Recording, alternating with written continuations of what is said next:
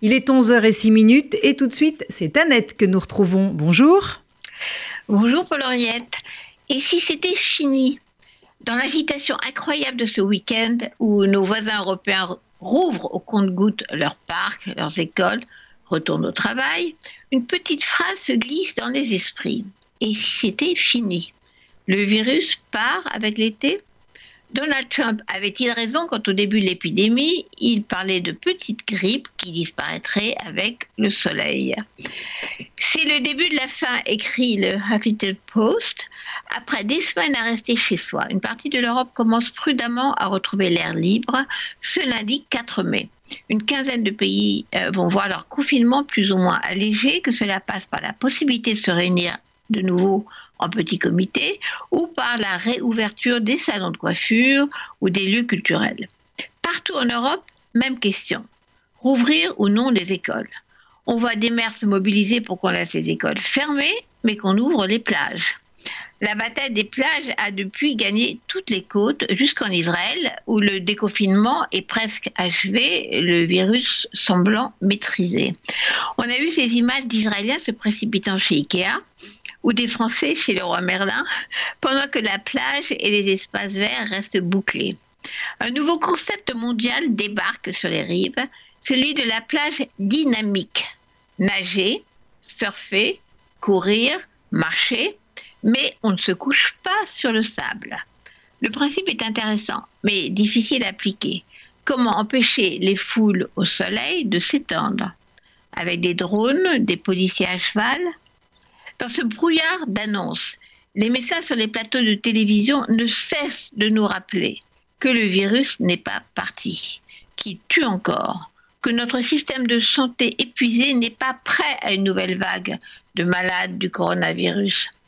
Les masques vont devenir obligatoires dans les espaces publics parce que indispensable pour la santé publique, dit le docteur Robert Sebag, infectiologue à l'hôpital de la Pitié-Salpêtrière. Il devrait donc être gratuit, distribué gratuitement.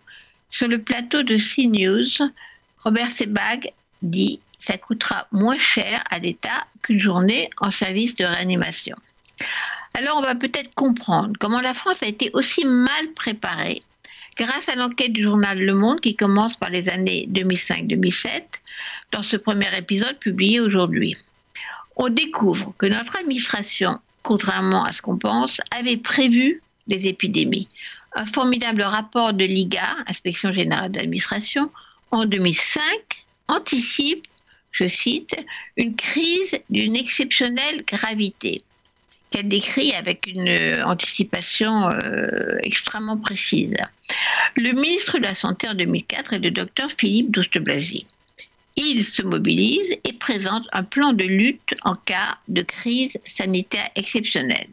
Ce plan prévoit fermeture des frontières, restriction des déplacements, suspension des rassemblements de, rassemblements de population, limitation des rencontres sportives, foires, etc., etc., imposition des gestes barrières, port de masques FFP2 pour les soignants, de masques chirurgicaux pour le reste de la population. Bref, écrit Le Monde, tout ce que le gouvernement d'Édouard Philippe mettra en œuvre dans la précipitation et sans être équipé à la mi-mars 2020. On apprend dans cette enquête que la France commence à s'équiper dès 2004. Xavier Bertrand, le successeur de Douste Blazy au ministère de la Santé, prend la mesure des périls sanitaires. Au moment du chikungunya, dit-il, je vois que les préfets nous disent que tout est sous contrôle. Mais il y a un truc que je ne sens pas dit Xavier Bertrand au journal Le Monde. Il met en place, fin 2005, une capacité nationale de production de masques. Une loi sur la préparation du système de santé à des menaces sanitaires est adoptée. Alors la France a constitué des stocks considérables d'antibiotiques, de vaccins antivarioliques, de traitements antiviraux et des masques.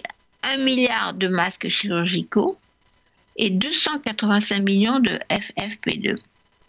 Selon Xavier Bertrand, la France est alors parmi les pays les mieux préparés au monde.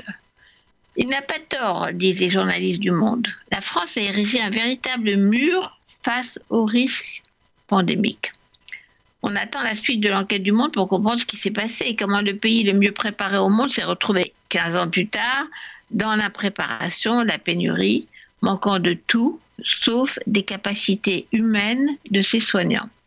Ces soignants que j'ai vus dans le reportage de BFM ce week-end, faisant une haie d'honneur aux patients guéris qui sortent de réanimation en titubant, et le service de l'hôpital passe alors à chaque fois dans les haut-parleurs Here comes the sun, it's alright des Beatles pour annoncer une guérison, une vie sauvée.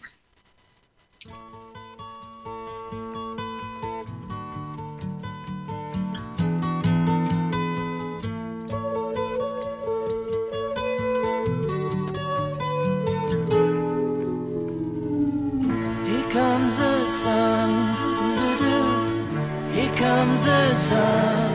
I say it's alright.